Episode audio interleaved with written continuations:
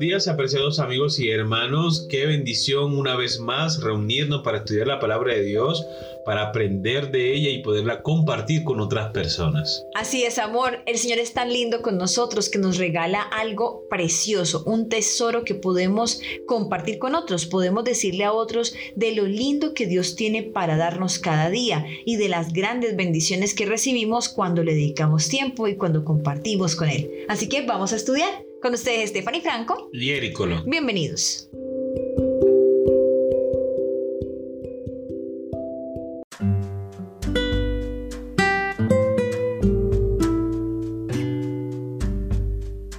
Martes 7 de septiembre. El ejemplo del descanso. El título de la lección para el día de hoy.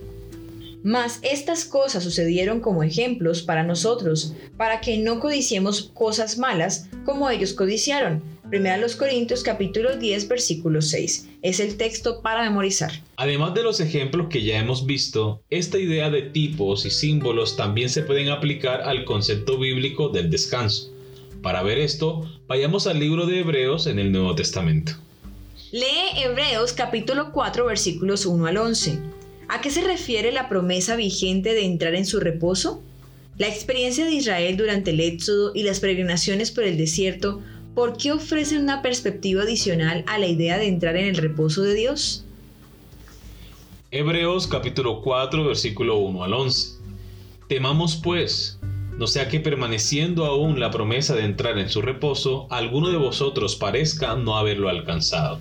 Porque también a nosotros se nos ha anunciado la buena nueva como a ellos, pero no les aprovechó al oír la palabra, por no oír acompañada de fe en los que la oyeron pero los que hemos creído entramos en el reposo de la manera que dijo, por tanto juré en mi ira, no entrarán en mi reposo, aunque las obras suyas estaban acabadas desde la fundación del mundo.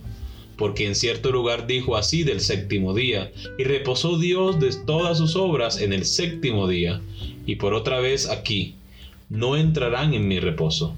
Por lo tanto, puesto que falta que algunos entren en él, y aquellos a quienes primero se les anunció la buena nueva no entraron por causa de su desobediencia.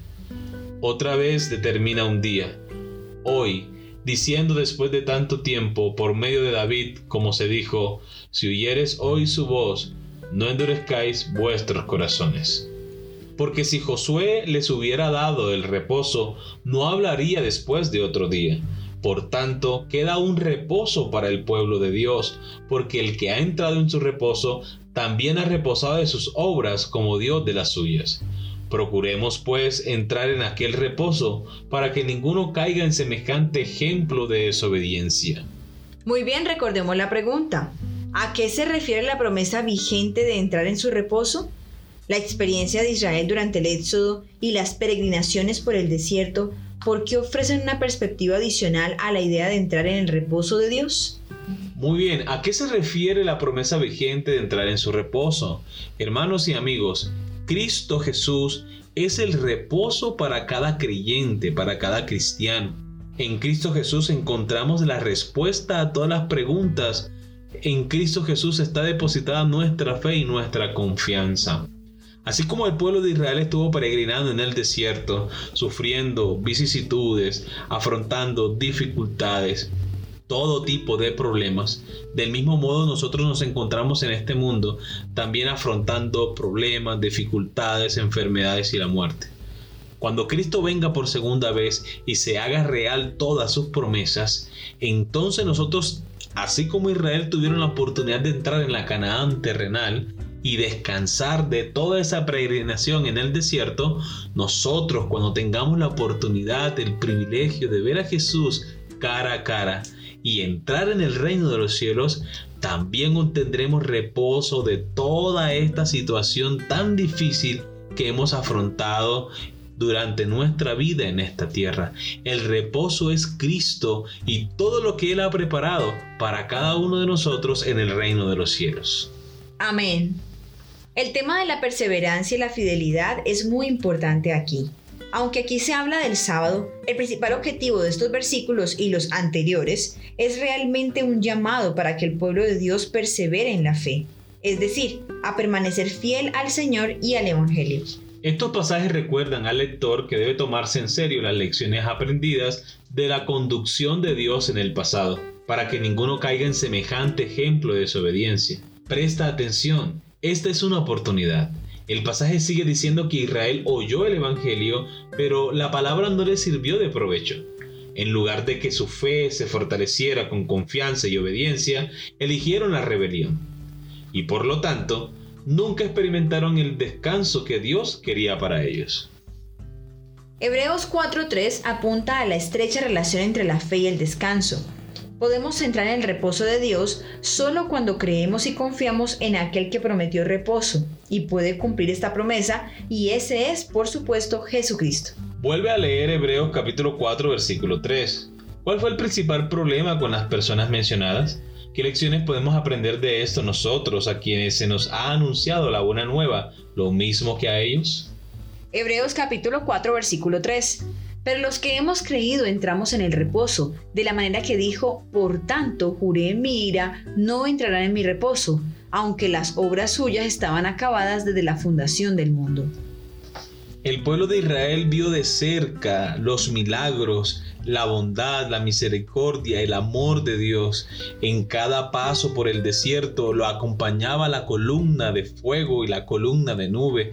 Siempre el Señor estuvo presente, pero había una semilla de incredulidad había una semilla de idolatría, de apostasía. Nunca entregaron su corazón por completo a Dios, por tanto no pudieron entrar en el reposo en lo que Dios había prometido para ellos, no eran dignos de ese regalo, no eran dignos del Dios santo y sublime que los guiaba. Por eso no entraron en la Canaán terrenal y por eso toda esa generación pereció en el desierto. Así que hermanos, que nosotros no caigamos en semejante error de desobediencia. Dios ha dado todo para que nosotros seamos salvos. Cristo Jesús estuvo dispuesto a morir en la cruz y sufrir la peor humillación que una persona pudiera sufrir. Así que, hermanos, entreguemos nuestro corazón por completo a Dios, no nos reservemos nada y que su Espíritu Santo pueda hacer su obra maravillosa en nuestras vidas. Amén. La comunidad cristiana primitiva aceptó la revelación previa de Dios, lo que llamamos el Antiguo Testamento, y creyó que Jesucristo era el Cordero de Dios, el sacrificio por sus pecados. Y por la fe en el sacrificio pudieron experimentar la salvación en Jesús y el descanso que se nos ofrece en Él.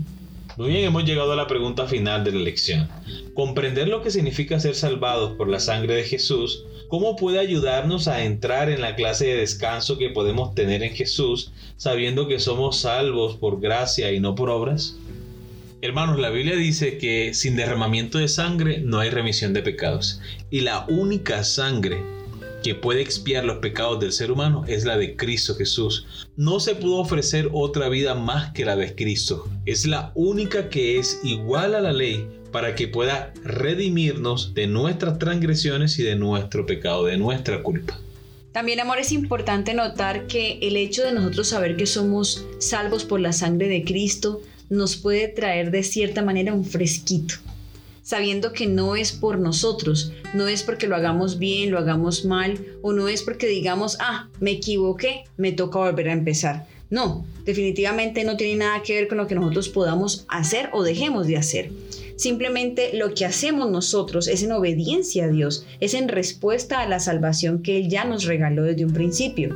Porque aceptamos la salvación, entonces me comporto de cierta manera, entonces respeto la ley de Dios, entonces hago lo que le agrada. Así entonces podemos descansar en Cristo Jesús, sabiendo que no depende de nosotros, sino que dependió de Él y ya Él pagó por nosotros, así que no hay nada de que preocuparnos. Amén. Muy bien, queridos amigos y hermanos, hemos llegado al final de la lección para el día de hoy. Esperamos que haya sido de gran bendición para ustedes como lo ha sido para nosotros. Les esperamos mañana para una nueva lección. Que Dios les bendiga.